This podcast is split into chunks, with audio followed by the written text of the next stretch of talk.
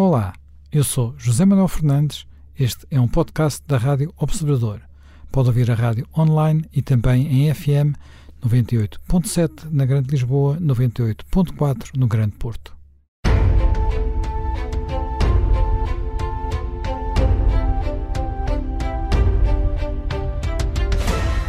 Bem-vindos de regresso a mais um Conversas à Quinta. Hoje vamos aqui focar um acontecimento de há 50 anos, dezembro de 1971, eh, um acontecimento pouco, pouco recordado, mas que eh, é interessante até porque evoca uma época que, sendo distante, tem alguns paralelos com, com a atualidade. Estou a referir-me a uma cimeira que ocorreu nos Açores, na base das Lajes, na Ilha Terceira, entre 12 e 14 de dezembro, mas que foi precedida de um conjunto de outros eventos que se iniciaram um pouco antes, eh, entre o Presidente dos Estados Unidos, Richard Nixon, o Presidente de França, que era na época Georges Pompidou, e que teve como anfitrião o então Presidente do Conselho, enfim, o nome que então se dava ao Primeiro-Ministro português, Marcelo Caetano. Para Marcelo Caetano foi um uma espécie de momento de glória, porque há muito tempo que eh, Portugal não conseguia estar eh, junto com, enfim, um aerópago de, das grandes nações. Foi um, também foi um momento importante, porque poucos dias antes uh, tinha, tinha sido assinado em, em Washington uma renovação do acordo da, da base das lajes, um processo que tinha começado meses antes, com a visita a Lisboa do, do, do antigo vice-presidente, uh, vice-presidente Spírio Agnew, portanto, que tinha visitado Portugal em junho desse ano de 1971, havia alguma evolução da posição dos Estados Unidos relativamente a Portugal, portanto havia uma, um certo, uh, uma certa melhoria das relações entre Portugal e os Estados Unidos, e, uh, mas, digamos, Portugal era sobretudo o anfitrião. Essa cimeira teve várias peripécias, vários episódios uh, curiosos, mas o pano de fundo era uma, uma cimeira realizou-se sobretudo por causa de uma situação económica muito marcada pelo fenómeno da inflação. Nós hoje vivemos novamente dias em que uh, se fala muito de inflação, apesar dos números dos dias de hoje serem muito diferentes dos números dessa, dessa época. Mas a inflação volta a atormentar uh, digamos, a cabeça dos políticos e as preocupações dos, do, dos políticos. Nós estávamos praticamente uh, nas vésperas da saída dos Estados Unidos do, do padrão ouro, portanto, do momento que provocaria uma enorme tempestade a nível dos mercados financeiros mundiais e era a preparação desse movimento que estava em causa. Dias depois desta Cimeira das Lajes, haveria uma Cimeira em Washington que consagraria esse, esse movimento. Mas, uh, uh, Gama, uh, os Açores é a sua terra, tem, tem memória desta, deste encontro e de, de toda, todo, todo o foco, todo, digamos, toda o folclore, todo o cerimonial que, que o rodeou?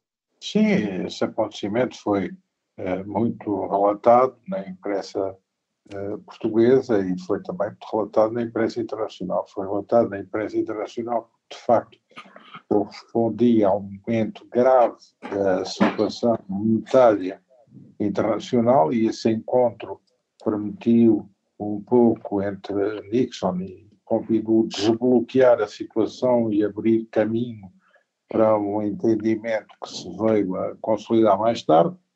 E, e, por outro lado, também no plano nacional, porque, obviamente, ter esses dois presidentes em território português eh, era algo que eh, constituía em si mesmo eh, um motivo para a sua projeção. E, naturalmente, o primeiro-ministro da, da, época também tinha interesse em valorizar esse facto e valorizar a sua associação a esse evento, que obviamente é uma associação que não pode deixar de ser interpretada como um certo prémio desses dois uh, interlocutores uh, ao momento em que ele está uh, a viver como primeiro-ministro, quer do ponto de vista doméstico, quer do ponto de vista também da sua repercussão em relação às questões internacionais, especialmente em relação às questões africanas. O acontecimento não decorre na base das lajes. A base das lajes é, digamos, o aeroporto, é o local onde pernoita o presidente americano. O presidente francês fica hospedado numa estalagem numa localidade da ilha terceira chamada Serreta. E o uma estalagem que já, que já fechou. Sim, e o primeiro-ministro português uh, fica instalado no Palácio dos Capitães Generais, uh, que era à época, digamos, uh, certo poder político do, do governo civil. Os encontros correm em Angra do Heroísmo, no chamado Palácio da Junta Geral, que é um antigo palácio, passo episcopal, que a partir de 1910 passou a ser uh, edifício público. Portanto, uh, é essa a sequência do alinhamento. E o, os dois presidentes viajam, cada um uh, praticamente Paris e Washington, devem ser distâncias equilibradas, o presidente americano viaja no Air Force One, que é um Boeing, e, e o presidente Pompidou faz também desse momento uma grande ocasião de propaganda internacional ao Concorde, visto que faz a sua aparição em Concorde. Aliás, é um momento, é um momento que dá, que dá origem a alguma, digamos, a alguma tensão Há uma, exatamente. Há uma disputa sobre onde é que fica o, o Concorde, porque o, o, os americanos não queriam que o Concorde aparecesse nas imagens de televisão, porque, uma, porque iam, iam, ser transmitidas e, e na altura, não, não, na altura nem depois, nunca, nunca nos Estados Unidos tiveram um avião supersónico, um avião comercial supersónico. Digamos que tinham razão desse ponto de vista, porque uma fotografia do presidente Nixon com o Concorde atrás era algo que não favorecia muito a imagem dos Estados Unidos. A França uhum. Estava num momento feliz de vários progressos científicos e tecnológicos e usou desse fator visual de vantagem no cenário internacional.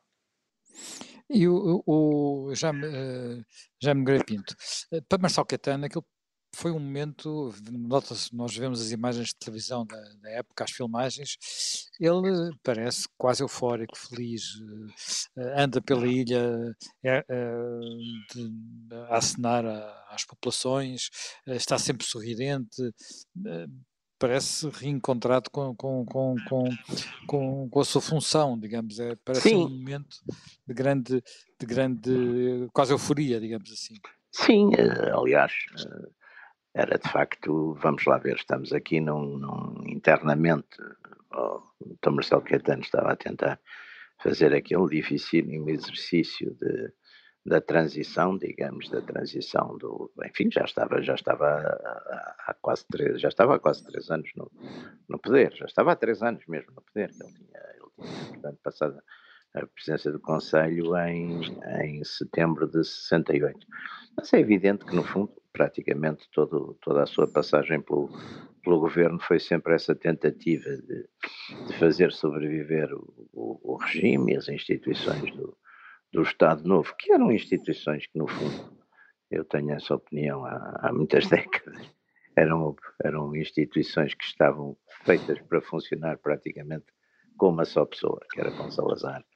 E ele estava a tentar, enfim, fazer exatamente essa, essa adaptação, com os seus altos e os seus baixos, eh, enfim, a sua, essa, essa, essa imagem de, essas imagens de, sorrir e de, enfim, eu tinha aliás feito, tentado fazer exatamente essa, também esse exercício de popularidade com, com as famosas conversas em família, dar um ar mais próximo, embora, enfim, não fosse, não tivesse, por maneira de ser, não fosse nada demagogo, não é? Mas queria, de facto, enfim, ter uma, um maior contacto com a população e, portanto, claro, nessa altura em que Portugal estava, enfim, debaixo de uma certa uma certa condenação uh, internacional em relação exatamente aos problemas africanos, etc.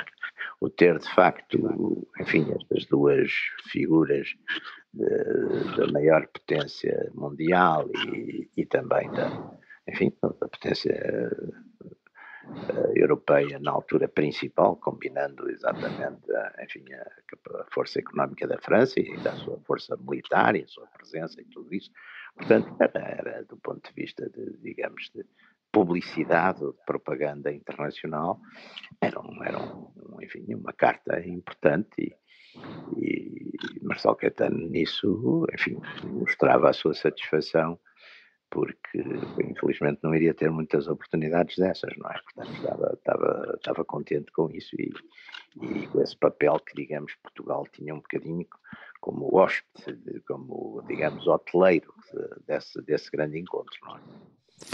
é digamos, essa, esse encontro não, não teve a polémica de uma outra cimeira, que essa sim realizou-se nas lajes, que foi a cimeira das lajes que antecedeu a guerra do Iraque, uhum. uh, mas uh, teve uma projeção, digamos, na cena internacional também muito grande, porque antecedeu os acordos de Smith-Ocean, eh, portanto, que seriam assinados poucos dias depois, a 18 de, de dezembro, em, em, em, Washington, no Instituto Smith-Ocean, eh, e que, no fundo, consagrariam uma mudança do sistema monetário e, e financeiro internacional.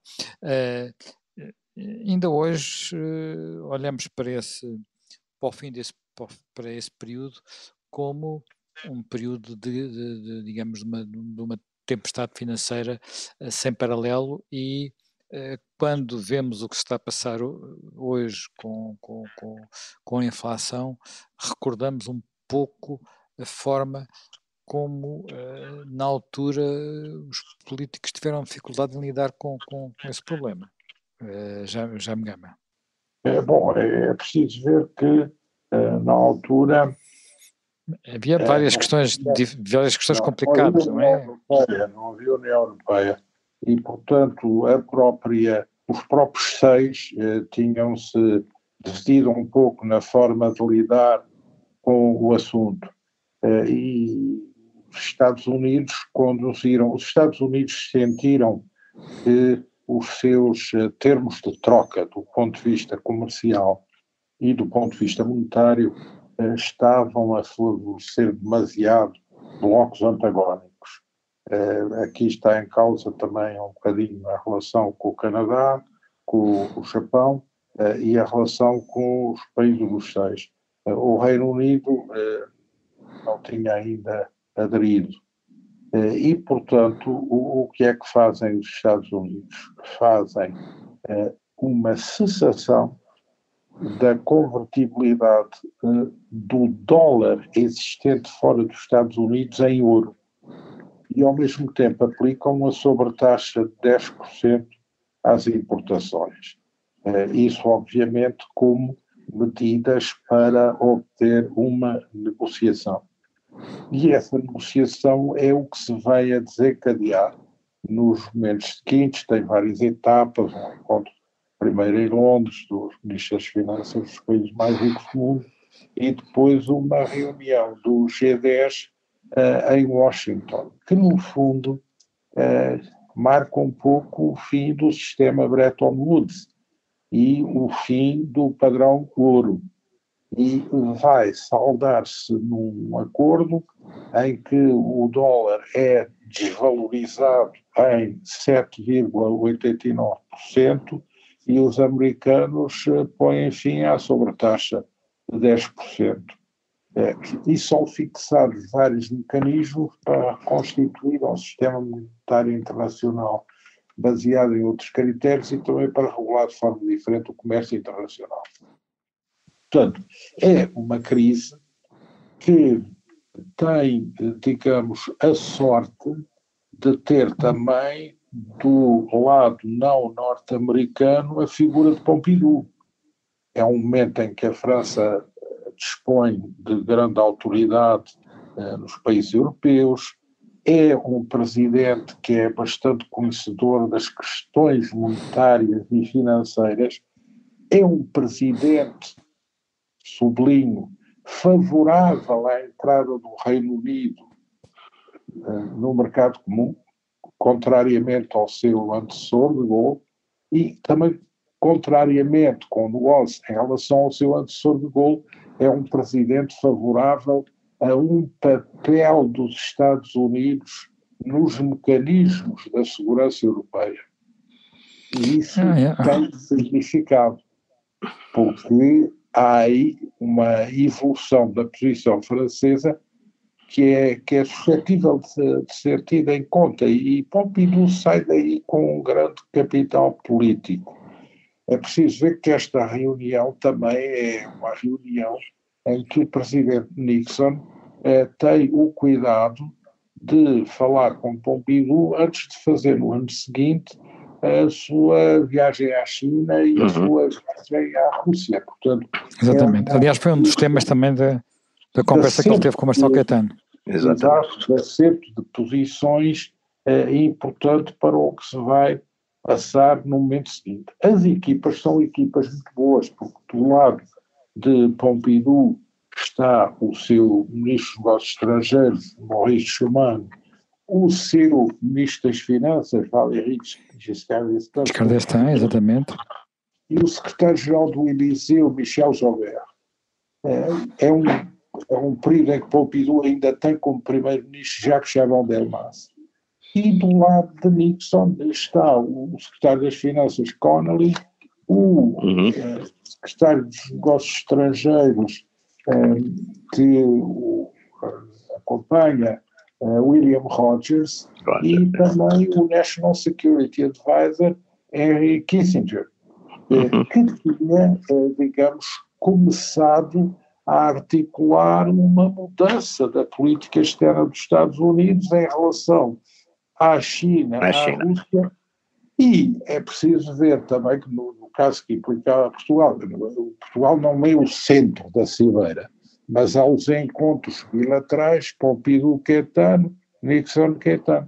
E aí as relações de Portugal com esses países que também tinham sofrido evoluções recentes com a chegada de Quetano ao poder são objeto de um certo uh, balanço e de um certo eh, alinhamento de posições onde isso era possível.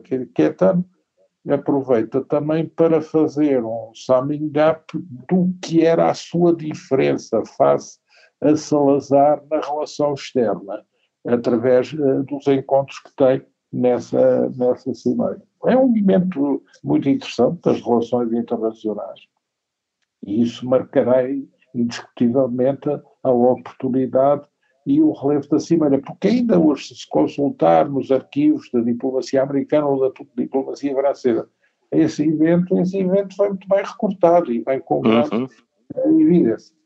Já me Pinto, só muito brevemente, porque estamos praticamente no fim da, uhum. da primeira parte, eh, isto uhum. passa-se praticamente em cima da renovação do Acordo das Lajes, portanto, que é um momento em que há uma reaproximação também da administração portuguesa à administração americana, depois do momento de, de, digamos, de, de esfriamento das relações durante a década de 60.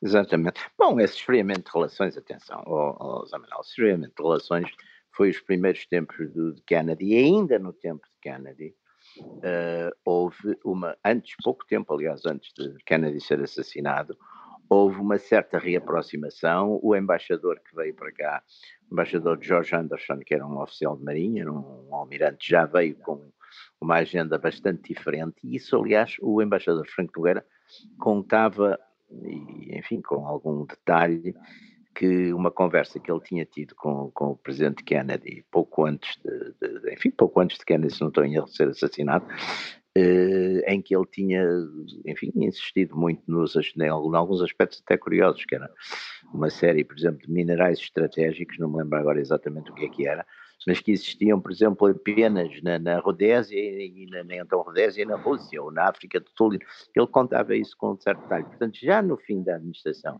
Kennedy as coisas tinham começado a mudar e depois com, com Johnson os, os problemas passaram, quer dizer, houve, a situação não estava aí muito tensa, deixou de estar. Houve ali dois anos muito complicados, quando de facto os, os, os dois primeiros anos de, de, de, de, começou a guerra, a guerra em Angola começou em portanto em fevereiro, março de, 61 e até ao verão de 63 houve de facto uma tensão relativamente forte, até porque enfim também havia uns certos apoios dos Estados Unidos ao FNLA, a FNLA que nessa, sim, UPA, depois FNLA. Mas já tinha começado a situação a, enfim, a, a mudar entretanto. A mudar Bem. entretanto. Bem, vamos eh, regressar dentro de alguns minutos uh, para a segunda parte do Conversas à Quinta. Estamos de regresso uh, à segunda parte do Conversas à Quinta. Uh, Jaime, Jaime Garapinto, esta evolução do sistema, do sistema financeiro internacional foi uma mudança muito significativa, porque no, no fim, como, como, já disse o, o Jaime Gama, é o fim do sistema de Bretton Woods, uh, mas isso uh, abalou na altura imenso, uh, digamos, a, a, confiança das pessoas, mas nós tínhamos, enfim, a, a, inflação, nós agora falamos de inflação, quando temos inflação, Sim, a inflação de 2, a 2%, 3%, mas na altura tínhamos inflação a dois dígitos, não é? Mesmo nestes países. Uh, as pressões inflacionistas eram de tipo diferente, porque tínhamos uh, a guerra do Vietnã, que colocava um, uma grande pressão sobre a despesa pública americana, tínhamos uh, os, os, gastos com o Estado Social na, na, na, União Europeia na época tinham disparado, de repente, não é? Portanto, ou melhor, para níveis que não estavam previstos nas décadas anteriores, em que o crescimento económico tinha sido, tinha, tinha coberto largamente esses, esses gastos, e portanto estávamos a entrar num período de, digamos, de refluxo da grande euforia dos anos, dos anos 60. Uh, eh, como é que eh, foi essa adaptação a esse período que, enfim, no Inglaterra deveria só, só, só sairia dessa crise com, com, com a senhora Thatcher no final dos anos 70? Bom, exatamente. Esse, esse, houve depois um período que eu penso que se estende praticamente até, até, uh, até praticamente a Reagan, que quando, se não estou em erro, o, com inflação altíssima, quer na Europa, quer nos Estados Unidos, não é? E penso que quem estava na altura, aliás, presidente do, do, do, do, do Clube Federal era o, o Paul Volcker, se não estou em erro. E, e, eu lembro, a ideia que tenho, são anos de, de altíssima inflação, que só venha a ser controlada já na, já na, na administração Reagan. Eu penso que uma, uma das razões que o Reagan é, é, enfim, é, traz como é exatamente essa promessa de, de, reduzir, de reduzir a inflação e, enfim, ao fim de algum tempo consegue, não é? Mas penso, lembro-me que esses anos, digamos, esse, essa sequela depois de, de os anos 70 são anos de, de, de, altíssima inflação, quer na Europa, quer nos Estados Unidos, quer no mundo, não é? Bem, uh, já, já me gama. Apesar de tudo, nós hoje vivemos anos um bocadinho diferentes, porque a conjuntura é uma conjuntura de pressões inflacion... de alguma pressão inflacionista, não é? Mas não temos o mesmo tipo de enquadramento que tínhamos nesse, nessa, nessa época. É, não, uh digamos, a relação monetária internacional, apesar de tudo, está muito mais estabilizada do, do, do que antes. Eh, e isso marca uma diferença. Eh, também o sistema europeu evoluiu desse ponto de vista e com o euro há uma maior eh, integração. E, e apesar da, da, da, Libra nunca ter feito parte, mas uh, há um alinhamento que é um, fator também uh, importante e significativo de estabilidade. Portanto, uh, no período atual, com a urgência com que uh, foi convocada a Cimeira pela importância do tema, não faria sentido repeti-la. Mas no momento em que ela foi realizada, a sua necessidade era óbvia. E desse ponto de vista, a Cimeira é uh, um sucesso, porque marcam um ponto de viragem importante e o diálogo que é ali feito foram uh, longas sessões de conversa bilateral a vários níveis, uh, produziu um resultado. Isso pode ver-se nos momentos seguintes, porque nos momentos seguintes o que ali é alinhado tem sequência prática, há, há resultados práticos visíveis e estabilizadores importantes.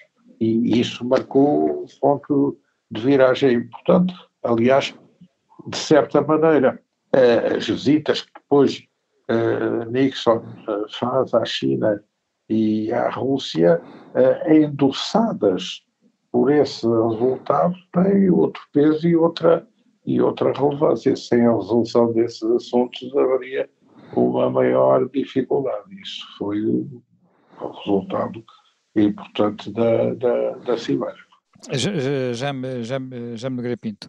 Uh, uma das coisas que, que se falou na altura foi precisamente o aparecimento na Cimeira de uh, Kissinger.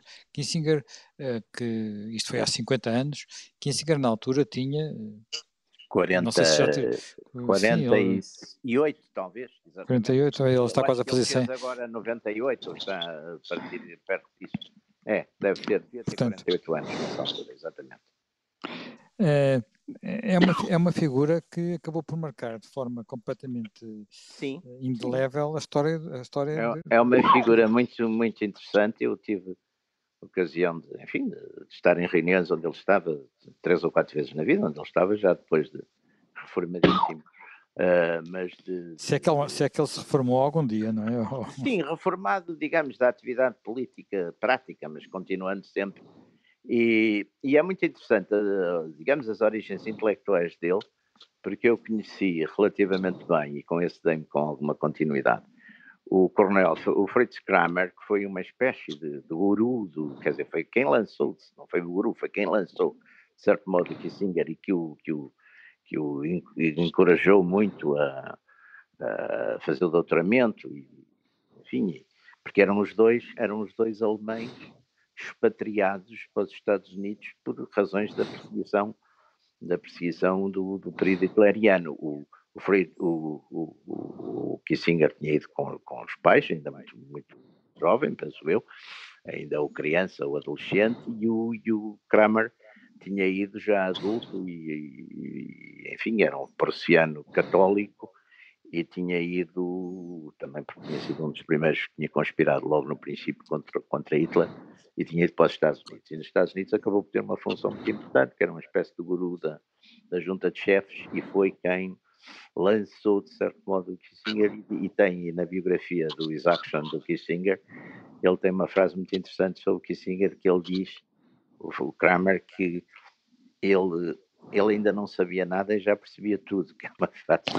Depois, depois, curiosamente, o Kissinger depois começou a trabalhar com o Arnold e com os liberais do Partido Republicano, com os Rockefeller, mas uh, o Nixon uh, ligou muito ao, ao, livro dele sobre, sobre armas nucleares e política internacional e, e portanto, começou a ouvi-lo e, de facto, depois pô-lo a, a, Conselheiro Nacional de Segurança. É? E é ele que, de certo modo, começa a fazer aquelas viagens à China e começa, a, a, digamos, a, que faz, digamos, a primeira viagem à China e faz a abordagem, ele depois contou isso detalhadissimamente em vários escritos, e faz a, a linha, faz a, a, viragem eh, da política americana exatamente para, para, para a China e que levou, digamos, à entrada da China depois nas Nações Unidas, ao afastamento uh, de Taiwan, da, então chamada China nacionalista, e portanto, e, e, e, é evidente, e o Nixon está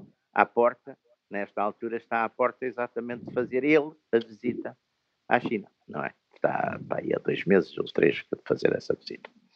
Eh, já me, já me gama.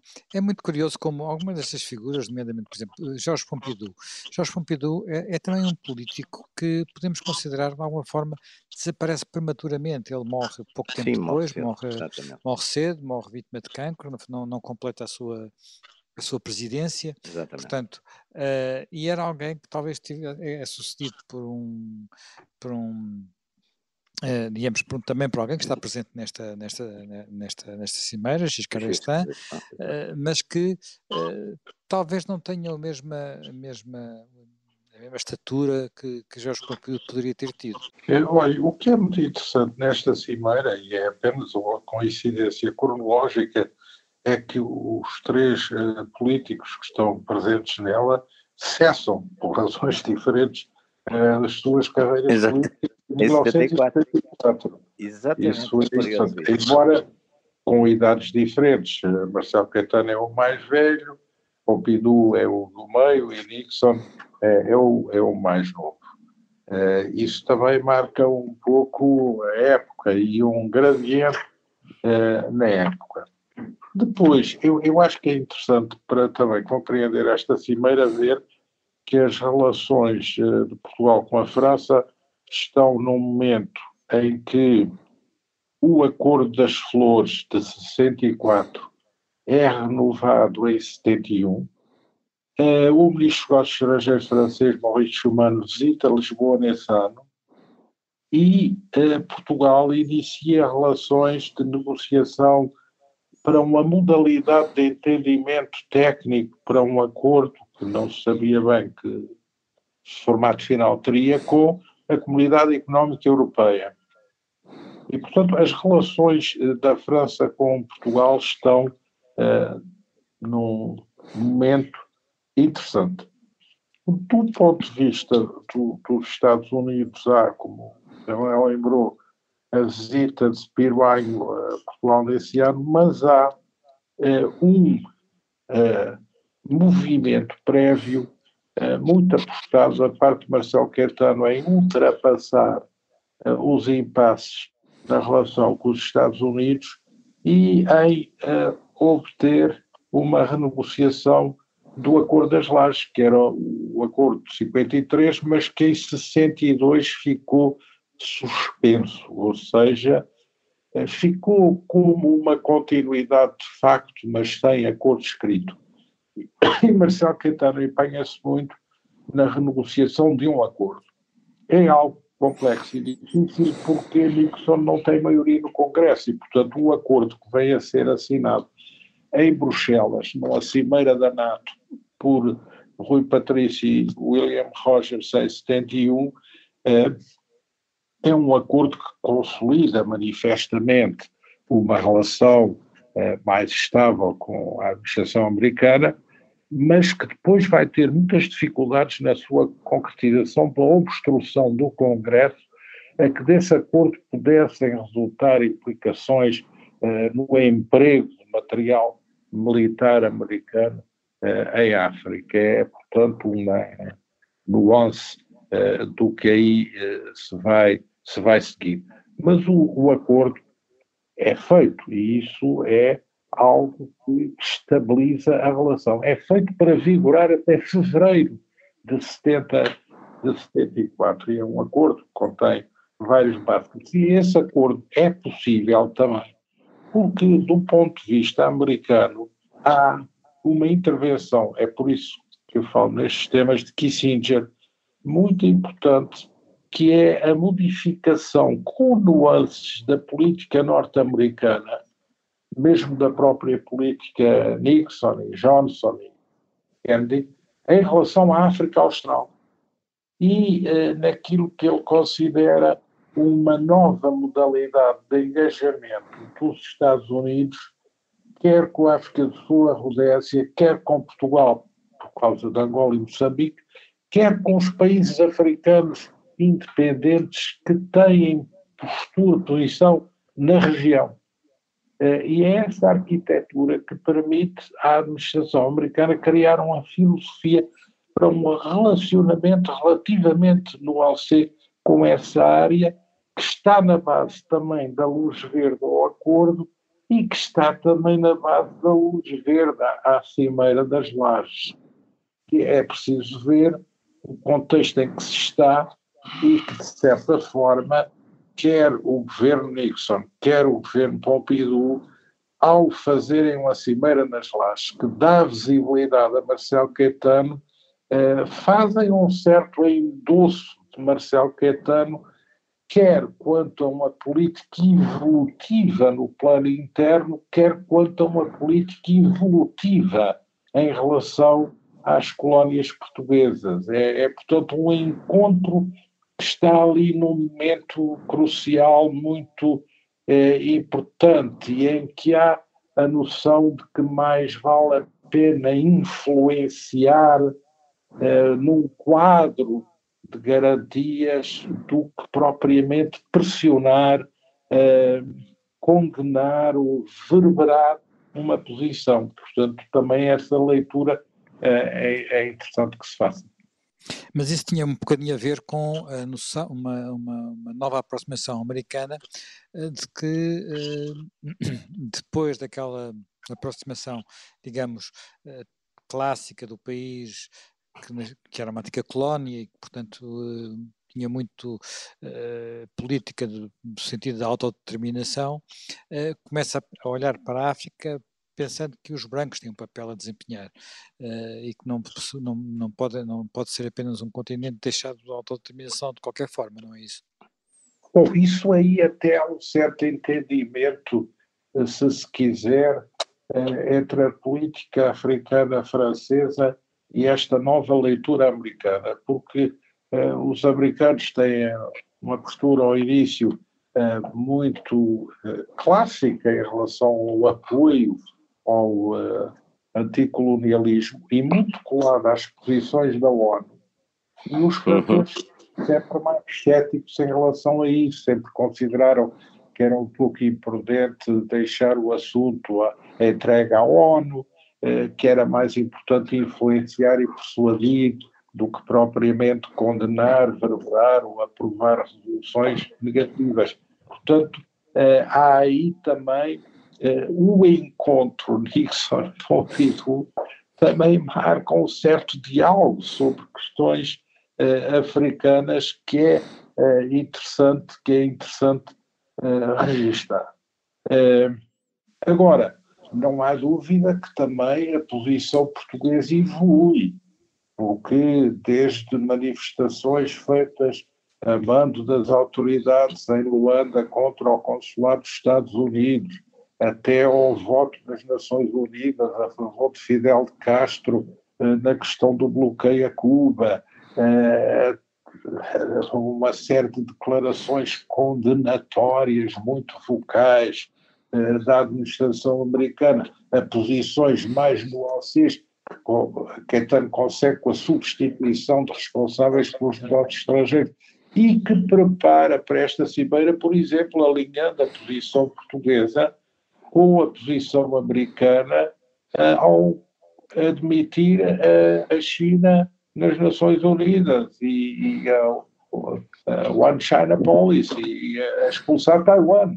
Portanto, essa posição é, é, é tomada pelo, pelo, pelo, governo de Marcelo Caetano, o que marca também um ano alça em relação ao que eram as posições antigas sobre, sobre oh, oh, já, mas essas posições uh, muito anti-americanas foram também durante os dois primeiros anos dos anos 60, depois uh, foi Pois, mas deixaram as suas marcas. Foi-se, foi sim, ah, parte a parte, foram, enfim, foi sim, mas manifestamente, é? sim, mas manifestamente há uma rotação de figuras que tem a ver com a necessidade de praticar um gesto e de mudar as declarações. E eh, as pró a própria maneira como uh, Rui Patrício prepara deslocações aos Estados Unidos, o envio de novas equipas diplomáticas para uh, pré-negociar o novo acordo das lajes com rotação de figuras e de figurantes, uh, isto é indício de que há consciência de que aí é preciso praticar alguns gestos, o que também Sim. se compreende porque sim, as sim. coisas não podiam ser sempre as mesmas, mudando e continuadas a praticar com os mesmos figurantes. E que com, com os mesmos, os mesmos figurantes. No tratamento dessas questões. Não, é? é, não nos esqueçamos que este ano é o ano em que decorre em Portugal a revisão da proposta de reforma constitucional de Caetano, que tem toda aquela repercussão polémica no regime Exatamente. da autonomia a dar a Angola. Te deixa abre a coisa e é para as designações de Angola e Moçambique como Estados também. E não nos esqueçamos que uh, Marcelo Caetano é criticado num congresso da Legião Portuguesa e que depois tem Ainda que ser havia congresso da Legião Portuguesa nessa altura. uma reunião magna, sim, e, e depois as duas pessoas é, que a contra isso espada. foram já muito poucas. E, e- e não nos esqueçamos que nesse ano é também o ano em que nascem alguns movimentos académicos muito críticos de Caetano, eh, que eh, no fundo também são um resultado eh, de o- um distanciamento dessas, porque essas políticas todas tiveram as suas nuances. É, é muito interessante ter visto a evolução dessas, dessas Eu nuances. vi, eu vi, nós vimos ao mesmo tempo, mais ou menos, sítios diferentes. Bem, E a Isso, forma isso, isso, isso- eu peço desculpa, mas nós estamos, estamos a entrar noutros, noutros, temas, noutros, noutros temas interessantíssimos, mas infelizmente terminamos, terminamos o nosso tempo para, para o programa de hoje e, e- e regressaremos a toda essa política e a toda essa evolução do, do final do marcelismo, ou melhor, nos anos finais do marcelismo. Mas este no ano de programa- 71 no é um ano próximo. crucial. Crucial, de crucial. imensas nuances. É interessante. Ora bem, bem, eh, estaremos de volta para dentro de uma semana com um programa clássico, que é o programa de recomendação de livros de, de Natal. Até daqui a oito dias.